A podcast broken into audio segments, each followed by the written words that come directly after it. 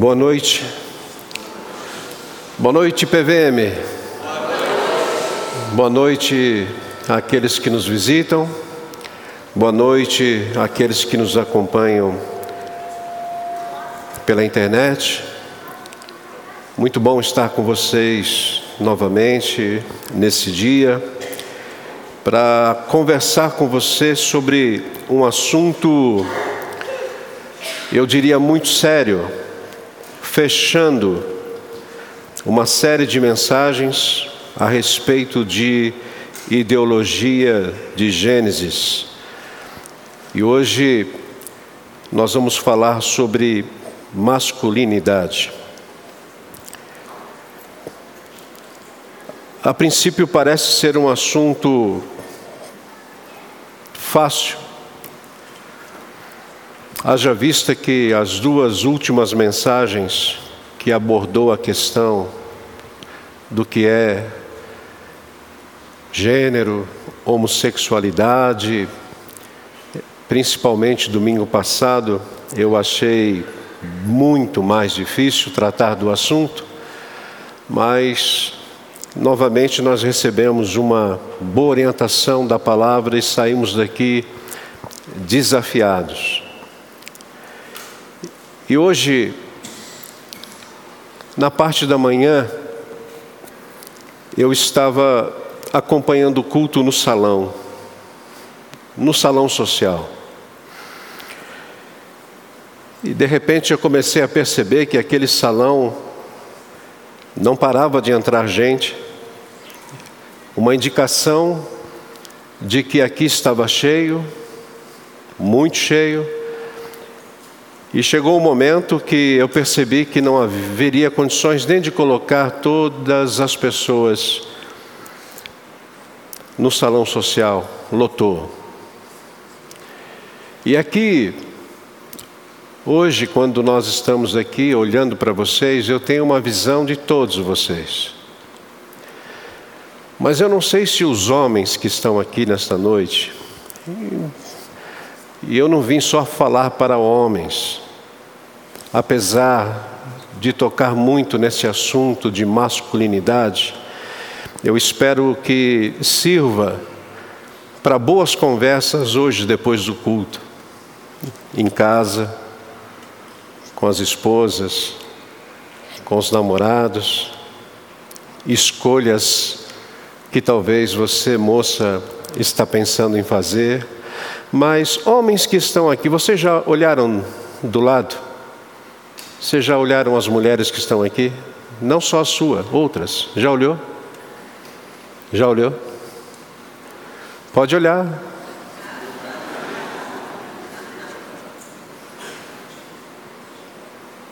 Você já olhou para essa estrutura? Que nós sempre temos o costume de dizer: a igreja não é estrutura, a igreja somos nós, de fato. Mas será que todos os homens que entraram aqui nessa noite têm um compromisso com essa estrutura? Têm um compromisso com essas mulheres que estão aqui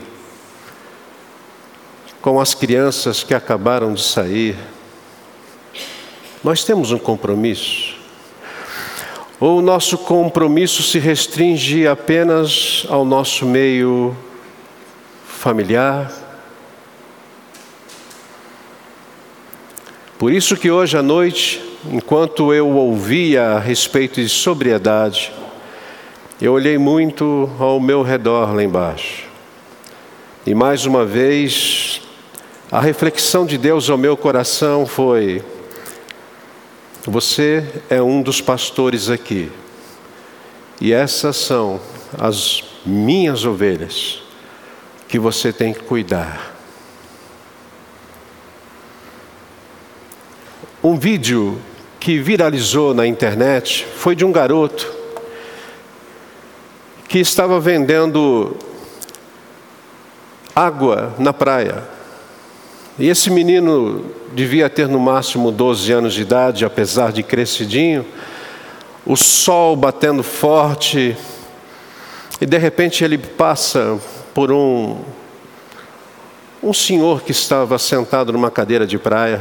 Aquele senhor o chama, deve ter comprado o produto do menino, mas ele tem uma atitude de masculinidade fantástica. Ele pega um protetor solar e ele começa a passar no rosto, nos braços e nas pernas daquele garoto. Gestos simples, mas que mostram o quanto a nossa vida pode fazer diferença na vida de outras pessoas. Portanto, eu inicio a mensagem de hoje falando sobre algumas pressuposições que certamente fazem parte daquilo que eu creio ser necessário numa introdução para ganharmos tempo. A primeira delas, desde a primeira mensagem, está sendo dito, é que Deus criou o homem à sua imagem. E Gênesis capítulo 1, versículo 27 diz que Deus criou macho e fêmea. Foi assim que Deus criou. Nós também temos ouvido aqui que tudo na criação, todas as coisas que foram é, criadas, Deus afirmou ao final dela que tudo ficou muito bom, inclusive Adão e Eva. Uma outra verdade que temos ouvido aqui nesta série é que esta imagem que nós herdamos de Deus com o pecado, essa imagem foi desfigurada pelo pecado. E o que vemos hoje é o que a teologia reformada fala a respeito de depravação total. Faz tempo talvez que você não ouve essa palavra. Mas a depravação total é algo que o ser humano tem naturalmente. E isso só pode ser transformado pela ação soberana do Espírito Santo de Deus nas nossas vidas, quando Jesus vem, nos chama para Ele, quando nós conseguimos entender aquilo que Ele fez na cruz do Calvário. Portanto, a minha última pressuposição é que homens e mulheres podem ser transformados pela fé em Jesus, restaurando o padrão da masculinidade e feminilidade que tivemos antes da queda. Não que nós, aqueles que têm os seus corações transformados, vão conseguir chegar àquele momento ou àquele grau que estavam os nossos primeiros pais sem pecado. Mas sem dúvida alguma nós somos convidados a uma santificação. E essa oportunidade você e eu temos, bem como aqueles que depravamente estão vivendo neste mundo. Não há pecado que não possa ser transformado pelo Evangelho do Senhor Jesus Cristo. O grande problema hoje é a má compreensão dessa masculinidade. Pois a cultura que você e eu vivemos, essa cultura, ela insiste em dizer que o homem, para ser homem, ele tem que ser macho machista. E que a mulher, para ser mulher, ela precisa ser feminista. Mas não é isso que a palavra de Deus diz. Mas o que nos preocupa, dentro daquilo que nós vemos, é que foi feita uma pesquisa pelo IBOP em 2017, e essa pesquisa revelou que o machismo é o preconceito mais praticado no Brasil. Sabiam disso? E essa pesquisa revelou que 90 por, 99% esse machismo está presente no cotidiano dos brasileiros. Agora pense comigo: 99% dos brasileiros são machistas. Quantos sobram? 1%. É como se eu olhasse para vocês e dissesse: vocês todos são machistas, homens. Eu não. 1%. Desses, 72% já fizeram algum comentário ofensivo. E quando eu comecei a ler essa pesquisa, a ler inclusive a respeito dela, eu falei assim: será que eu já fiz algum comentário ofensivo? Será que você já fez? 72% certamente eu já fiz. 17% se reconheceram preconceituosos. Esses são machos. Mas a gente sempre quer negar isso. Eu vou um pouco mais além. Porque essas expressões mais usadas, eu só peguei quatro expressões para vocês perceberem como essas expressões machistas estão no nosso vocabulário, na nossa cultura, inclusive sua e minha. Uma delas, mulher tem que se dar ao respeito. Mulheres, vocês têm que se dar ao respeito. Isso é uma expressão machista. 92% das pessoas avaliadas disseram isso. Aliás, a que talvez traga um desconforto maior para as mulheres e a que os homens mais falam: mulher no volante, perigo. Gente, quem dos homens aqui já não disse isso? Aham. Uhum. Isso é coisa de gay. 88%. Toda negra ou mulata tem samba no pé. Tem um fundo de verdade nisso, não tem? Mas espera, isso é uma expressão machista. Rapaz, quando eu comecei a ler sobre isso daqui, eu comecei a pensar na, na minha masculinidade. A grande maioria dos homens são machistas. E isso é muito antigo. Eu estou falando para um público aqui de homens hoje machistas. Eu sei disso. E a minha oração é para que Deus, de alguma forma, fale ao nosso coração nesta noite, porque porque houve um tempo que as mulheres eram cozinheiras, Houve um tempo que as mulheres eram lavadeiras e faxineiras. Houve um tempo em que as mulheres eram esposas prestativas e mães solícitas. Houve um tempo onde as mulheres eram objetos sexuais. Houve um tempo em que as mulheres não podiam trabalhar fora de casa e muito menos ingressar numa faculdade. Houve um tempo onde as mulheres não podiam dirigir carro, mulheres não podiam votar, mulheres não podiam cometer infidelidade conjugal, embora os seus esposos tivessem todos esses direitos. Houve um tempo que elas apanhavam do marido e não contavam a ninguém, nem ao próprio pai. Mulheres, esse tempo existiu e com ele existiu o tempo da plenitude do machismo. Existiu. No entanto, a Bíblia, nas suas mais diversas histórias,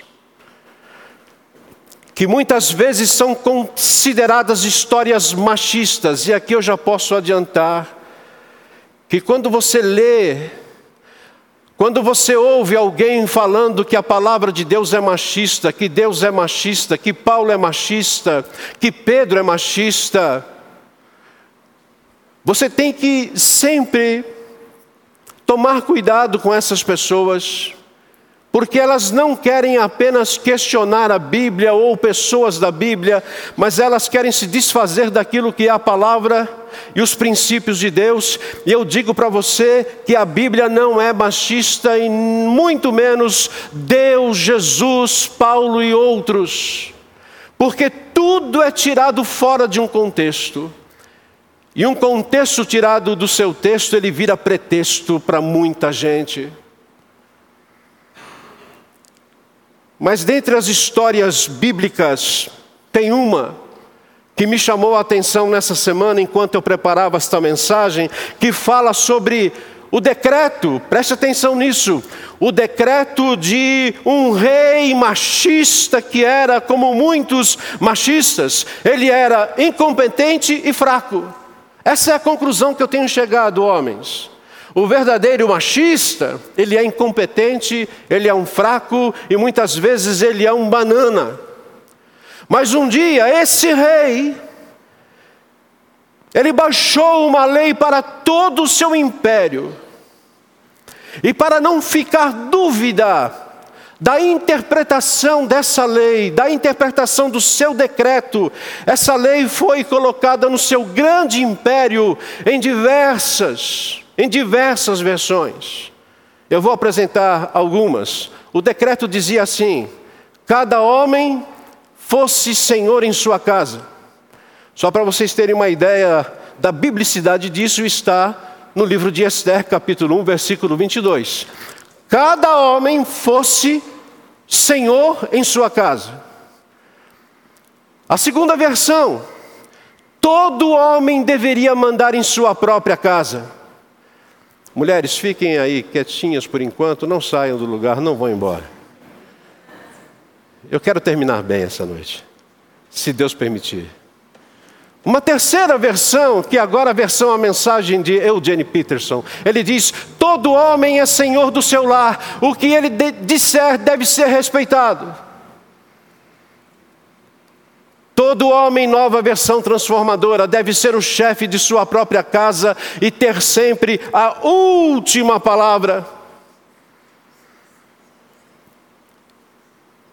E a última versão que eu trago para vocês: todo marido fosse chefe de sua casa e que tivesse sempre a última palavra. Cá para nós, não é machista isso? É ou não é, mulheres? Eu não senti firmeza. É, é machista demais. Mas o problema de ser machista, porque quando a gente lê essas coisas aqui, alguns, alguns machistas modernos diriam: é isso aí, pastor, traga esses textos, tem que ser assim mesmo. Mulher em casa tem que ouvir e ficar quieta, lugar de mulher é nu. E aí eu começo aqui a ser tentado a ser machista e falar algumas bobagens. No entanto, esse decreto que você leu agora em versões diferentes. Esse decreto aconteceu no ano 483 a.C., sob a presidência do todo-poderoso Xerxes I, conhecido como o rei Assuero, e seus ministros de Estado, todos homens que apoiaram ele na oficialização do machismo. Portanto, nós estamos diante de uma ordem antiga Agora, curiosamente, o que provocou, o que provocou este decreto foi uma desavença conjugal. Porque a gente poderia pegar esses versículos soltos e dizer que a mulher tem que tomar assim com muito carinho, cuidado, entender que o homem deve ser realmente aquele que tem a responsabilidade é, no lar, mas tudo o que eu dissesse traria desconfiança. Mas no caso aqui dessa história, tudo começou com uma desavença conjugal, porque Assuero estava reunido com seus nobres, estava reunido com os seus ministros, e ele mandou, ele era o rei, ele mandou buscar a sua linda, maravilhosa esposa Vasti, para que todos os homens da corte e representantes do povo que estavam ali naquela reunião, cuja reunião tinha muito vinho, ele queria mostrar ao povo a beleza da sua mulher. E Vasti, quando recebeu a ordem, quando foram buscá-la, ela simplesmente respondeu e recusou-se a ir e comparecer diante daqueles homens. E por conta disso, apoiado pelos seus ministros, todos homens, repito, eles acharam por bem amedrontar as mulheres de todo o império e assegurar o machismo, decretando assim o domínio absoluto do homem sobre o chamado sexo frágil. E naquela mesma tarde, naquela mesma tarde daquele dia, a rainha Vasti perdeu a coroa e o marido, porque ela era rainha, mas ela não perdeu a dignidade. É uma história fantástica. A pergunta que nós fazemos é por que histórias como essas estão na Bíblia? Por que histórias que às vezes a gente lê e você diz, isso aqui é machista demais? Ou talvez seja um erro da sua parte da interpretação que você está fazendo, por isso que nós precisamos sempre observar o contexto. Mas a grande questão é por que, é que Deus permitiu que histórias como esta do rei Assuero, Vasti, esse machismo todo, esse decreto, por que essas histórias estão na Bíblia? Em primeiro lugar, para mostrar essas coisas e mostrar que essas coisas são erradas. Você vai perceber quando lê a Bíblia o pecado de homens e mulheres. E quando nós vemos esse pecado, fala assim: rapaz, como é que ele conseguiu fazer um pecado desse daí? Pois bem, isso é para você notar aquilo que você não deve fazer. Outra coisa, nem tudo que está na Bíblia deve ser imitado. Portanto, nós precisamos ler a Bíblia e quando existe alguma consideração, consideração de que existe ali um princípio muito vago, pequeno de machismo, tome cuidado. E por fim, essas histórias estão aí para que nós entendamos que Deus é gracioso, redentivo e misericordioso com pessoas que estão fazendo sempre tudo errado, inclusive Açoeiro. A graça de Deus é para esses homens machistas. Nós estamos há alguns dias do acampamento de carnaval dos nossos jovens. Próximo final de semana, mais de 100 jovens estarão no acampamento e eu comecei a relembrar algumas coisas a respeito da juventude. E, e deixa eu trazer aqui uma, uma má notícia que eu diria. É, eu tenho observado que hoje existem é, muitos jovens machistas. Eu acabei de perder alguns amigos jovens hoje. Mas é. é machistas intelectualmente. Hoje existe uma, uma facilidade é, para que todos os jovens possam entrar é, na faculdade. E depois que você entra, alguns jovens, estou falando aqui para homens.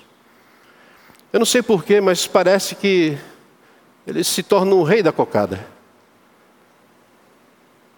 Se acham superior a tantas coisas. Mas eu tenho percebido também que existem alguns jovens que são machistas socialmente. O ano passado eu trabalhei com um jovem lá em Valinhos, um menino de ouro. Pensa no menino de ouro. Um menino que conseguiu entrar numa das melhores faculdades de Campinas. Mas ele era um menino pobre. E quando ele começou a frequentar a faculdade, ele começou a sofrer o bullying. porque os seus amigos eram todos socialmente de uma categoria diferente. E tiravam sarro dele dizendo: Você não pode ir às nossas festas, você não pode sexta-feira é, ir para os lugares que nós vamos, porque você não tem dinheiro. Esse moço entrou em depressão. Existem muitos jovens hoje, é, machistas, tecnologicamente falando. Já viu aquele senhorzinho e a senhorzinha quando vai escrever no WhatsApp é com um dedo só? E os jovens conseguem fazer com uma rapidez com dois dedos. Eles escrevem com uma rapidez impressionante. Eu sou do tempo que eu aprendi a escrever datilografia, gente, com oito, dez dedos. Eu escrevo muito rápido, mas com dois dedos eu tenho um pouco de dificuldade. Se você vier para cima de mim com essa tecnologia de dois dedos, eu arrebento você. Eu desculpa, isso eu não devia falar porque eu, é uma expressão machista. Mas esteticamente também os jovens hoje estão machistas. Essa aqui é uma foto, eu não sei, eu desconfio que eu tirei e é o do BBB. É isso? Vocês estão assistindo essa porcaria, né, gente?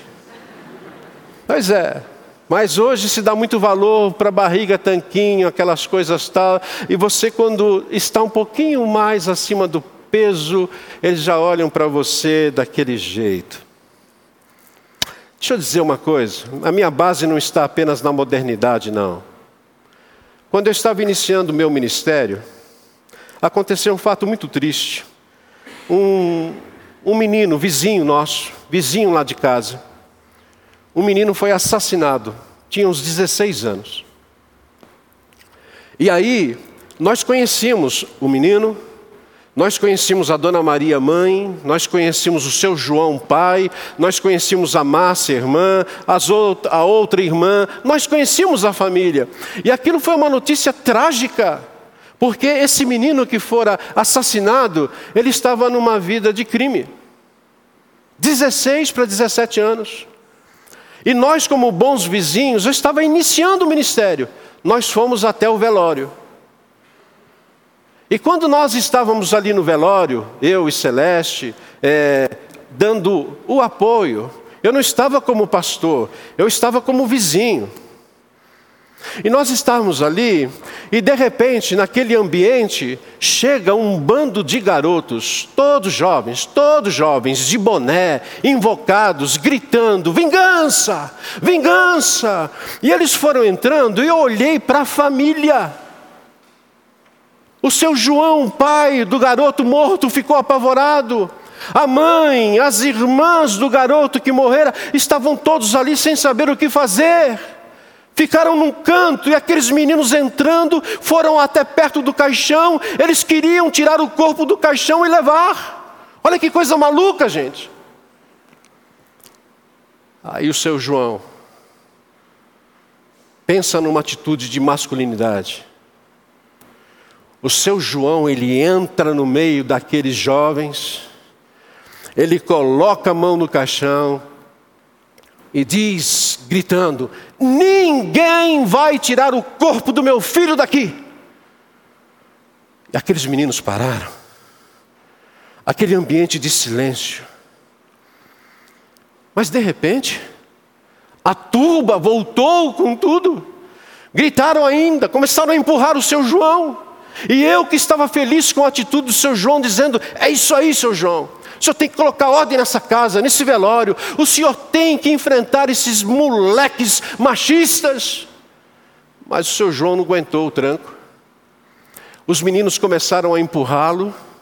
O seu João já não estava aguentando mais, eles pegaram no caixão, começaram a mexer com o caixão, e eu fiquei ali naquele canto, eu e Celeste, sem saber o que fazer. De repente, o seu João vai novamente, ele pega no caixão e diz assim: Vocês não vão mexer no caixão, porque o pastor vai falar.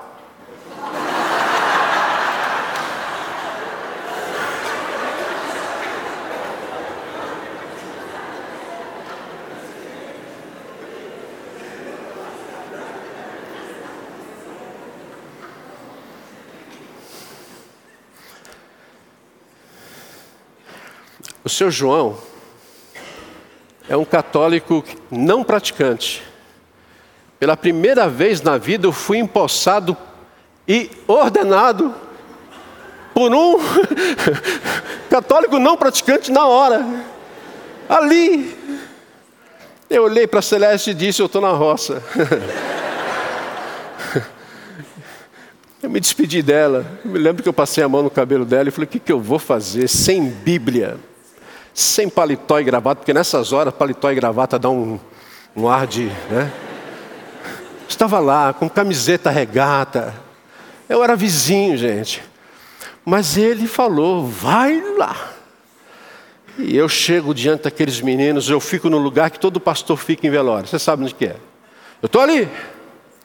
Eu olho para aqueles meninos, todos com bonés, e digo: o que, que é isso que vocês estão fazendo aqui? Isso não é coisa de Deus. Isso não é coisa de homem. E aí, gente, quando esse, esse enfrentamento começou, eu falei assim: ou eles ou eu agora. Aí, de repente, um tira o boné e coloca debaixo do braço. Aí o outro, e o outro. Eu falei, rapaz, esse negócio funciona mesmo, né? Para não ficar falando muito dessa história, a partir dali, o Evangelho foi pregado. Evangelho. E a partir dali, nós tivemos paz naquele lugar. E a partir dali, o sepultamento aconteceu tranquilamente. Até hoje, seu João já faleceu. Dona Maria, quando me vê, ela mora no mesmo lugar, em frente à casa da minha mãe. Ela me agradece por aquele dia inesquecível, para ela e também para mim.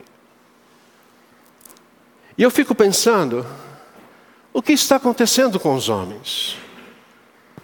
O que está acontecendo com a nossa juventude? Deus quer usar a masculinidade e não o machismo dos jovens.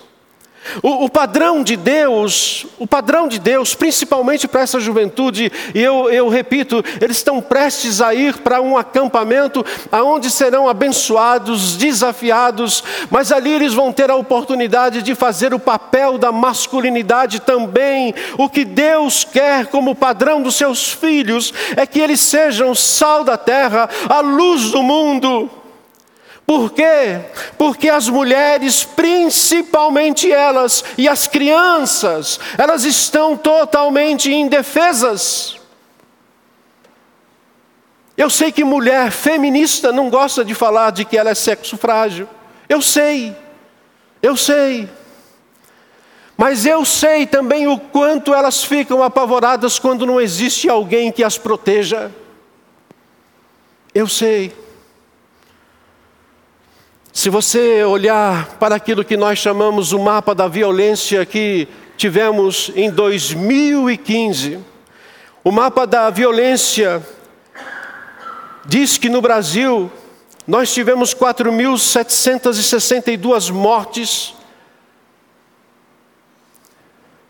homicídios de mulheres no Brasil, 13 homicídios diários. E aí eu disse, isso aqui foi em 2015, referente a 2013. Como está em 2019, 2020? Aumentou. Agora não são mais 13, são 19. E o que, que nós podemos fazer?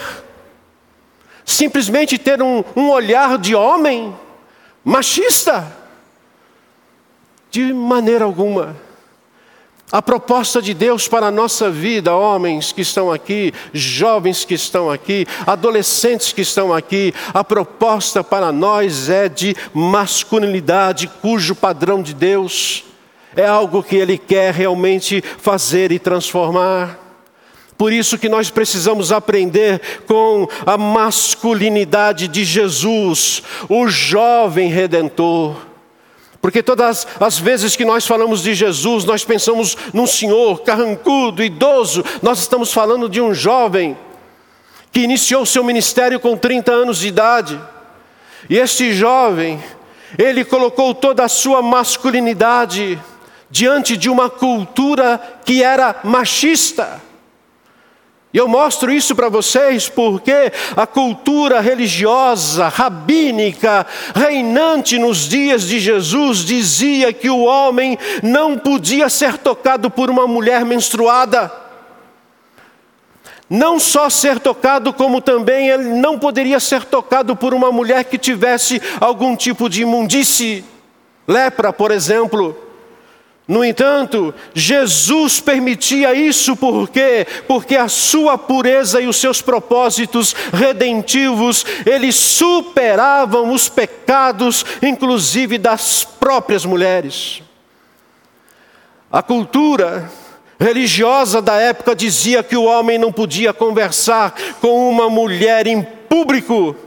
Mas quando Jesus viu aquela mulher samaritana junto ao poço, Jesus chegou a ela, Jesus conversou com ela, Jesus falou certamente do Evangelho para ela. Aquela mulher se converte, ela vai para sua aldeia e se torna numa grande missionária. Tudo porque a masculinidade de Jesus estava presente ali. A cultura religiosa da época Alguns judeus machistas levaram até Jesus uma mulher que fora apanhada em adultério. Toda vez que eu leio esse texto, João capítulo 8, fico refletindo.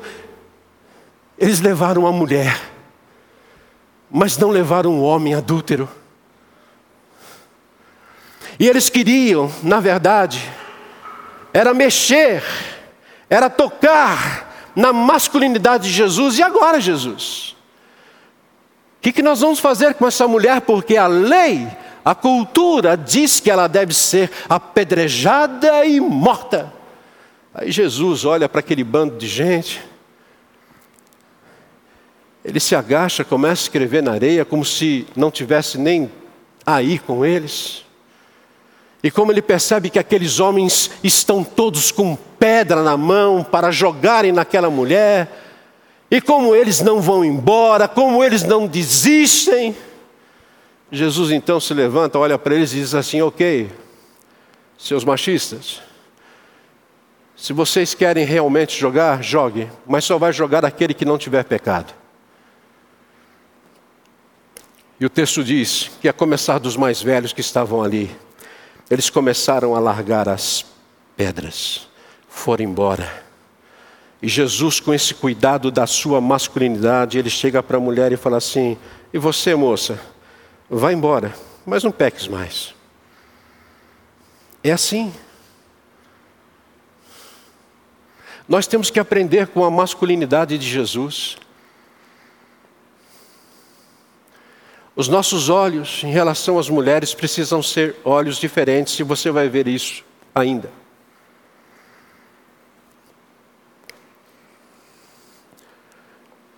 Mas eu creio também que nós precisamos aprender com a masculinidade de um homem chamado Pedro. E aqui eu quero me dirigir especialmente aos homens casados. Nós temos bastante homens casados aqui, creio eu. E Pedro diz assim, em 1 de Pedro 3,7: Maridos, vós igualmente vivei a vida comum do lar com discernimento e tendo consideração para com a vossa mulher como parte mais frágil. Tratai-a com dignidade, porque sois juntamente herdeiros da mesma graça de vida, para que, se não, para que não se interrompam as vossas orações. Eu, eu, eu, eu gosto muito dessa última parte, para que não se interrompam as vossas orações. Em outras palavras, essa tradução Vivei a vida comum do lar significa, na interpretação de alguns comentaristas, significa viver junto, habitar, coabitar. Alguns comentaristas ainda dizem que eh, Pedro está falando aqui a respeito do homem que deve ter a, as suas relações sexuais com a sua esposa com consideração e dignidade. Ele chama isso de masculinidade. Mas existem outros intérpretes que vão falar a respeito desse texto, dizendo que aqui Pedro está falando sobre o dever de realmente viver a vida comum de casa, ou seja, ajudar a esposa nas tarefas domésticas, na educação dos filhos, importar-se realmente com tudo aquilo que acontece no lar, lavar uma louça, limpar o chão, lavar um banheiro. Olha, esposa, se o teu marido não faz isso, hoje é um bom dia para você chamá-lo na pequena área. Porque o seu marido, ele vai escolher a interpretação daqueles que dizem que Pedro aqui está falando, e a palavra grega, infelizmente, a palavra grega, ela dá sentido tanto para relações sexuais, como dá sentido também para essa ajuda nas tarefas diárias. E o seu marido vai dizer assim: Eu fico com aqueles intérpretes que falam sobre sexo. Aí você diz para ela assim: Mas o pastor falou do púlpito que ambas são aceitas, portanto, a partir de hoje você vai me ajudar aqui em casa. É assim, gente. Eu conheço os homens e sei que alguns só pegam no tranco. Porque nós temos uma tendência machista Agora presta atenção nisso, ele diz assim: nós temos, Pedro falando, nós temos que cuidar, tratar, respeitar, proteger, porque elas são vasos mais frágeis. Eu gosto disso. Eu tenho duas filhas. E você deve ficar como eu ficaria, muito irado se alguém maltratasse uma das minhas filhas. A gente fica irado. Agora imagine você, Deus, se ele não fica irado quando uma filha dele está sendo maltratada. Pedro diz: se isso acontecer, você pode orar de joelhos uma hora, duas, eu não vou ouvir a sua oração. Nós precisamos aprender com a masculinidade desse homem. Eu quero partir para o meu encerramento. Agradecimentos aqui ao pastor Cláudio. Essa semana eu estava conversando com ele a respeito desse assunto. Ele falou: rapaz, olha um negócio bom aqui. Ele me passou. E de fato, como a masculinidade do homem pode refletir a Jesus. E Jesus, para aqueles que leem a Bíblia, estudam um pouco, ele teve três ofícios: ofícios de profeta, sacerdote e rei. E é interessante que esses ofícios, eles podem ser exemplos para nós. Como? Eu explico.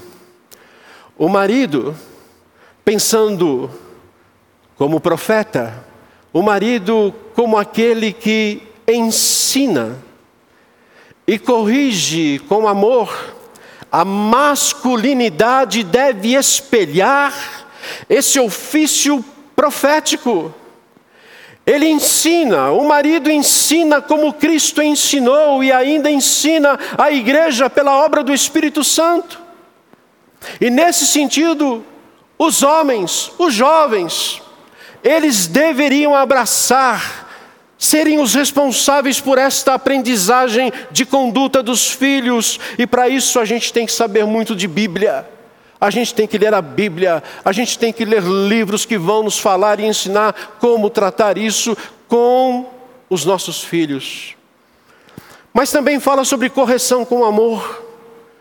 Assim como Cristo confronta os pecados da sua noiva, a igreja, nós não podemos, homens, na nossa masculinidade, ser omissos para confrontar filhos, e me permitam aqui, esposas, mas com amor esse é o papel que Deus colocou aos homens, porque nós somos, de acordo com Efésios capítulo 5, versículo 26, nós somos os responsáveis pela santificação das nossas esposas.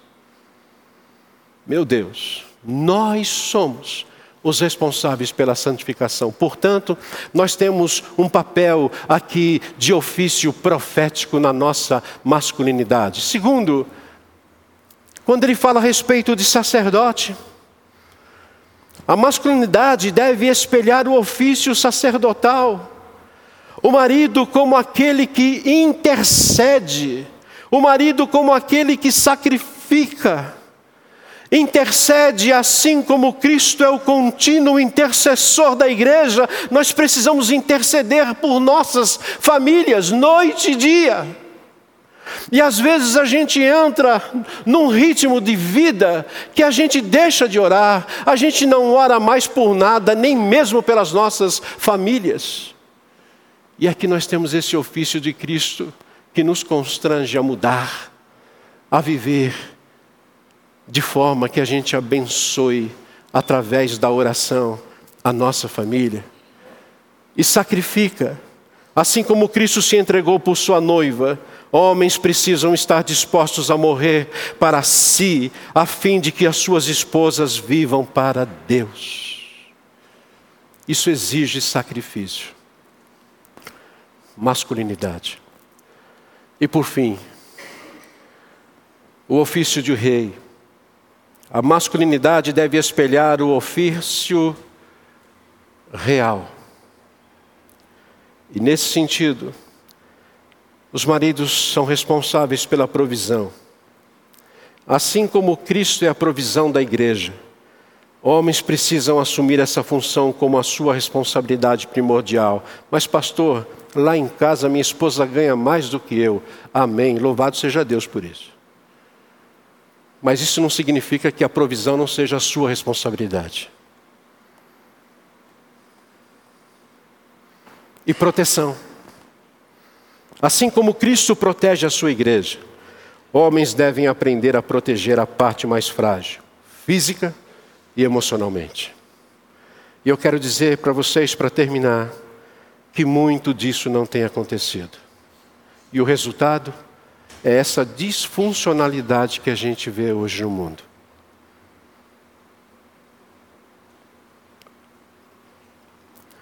Deus tem uma aliança conosco. Deus tem uma aliança que ele fez com Adão, lá no princípio. E por mais que nós estejamos debaixo da aliança da graça, que é um guarda-chuva maior, onde tantas outras alianças foram feitas Adão, Noé, Abraão existe uma aliança é comigo, com você, jovem, com você, homem, que está me ouvindo aqui nesta noite, uma aliança em que Deus promete ser o Deus da sua vida. E quem sabe você olha para você hoje e diz assim: Eu sou homem, mas me parece que eu estou longe dessa masculinidade. Eu queria dizer para você, em nome de Jesus, que chegou a hora de você voltar. A graça do Senhor está aqui para transformar, para renovar, para mudar a nossa vida. Por quê? Porque você está precisando. Porque mulheres estão esperando isso de você, sua esposa, seus filhos. Porque a igreja está aguardando uma resposta da sua masculinidade. A igreja, Cristo, que é o Senhor Supremo Pastor, ele quer a sua resposta. E que nessa noite, ao irmos embora, eu gostaria que você escolhesse algumas mulheres, abraçasse e dissesse que você pode abençoar a vida delas. E eu sei que para fazer isso, nós vamos precisar de Cristo. Não prometa aquilo que você não pode cumprir. Mas hoje pode ser uma noite diferente. Aonde tudo aquilo que a gente tem aprendido nessa série possa se tornar prático na sua e na minha vida. Porque o que Deus promete, Ele cumpre. Amém? Que Deus assim nos abençoe. Amém.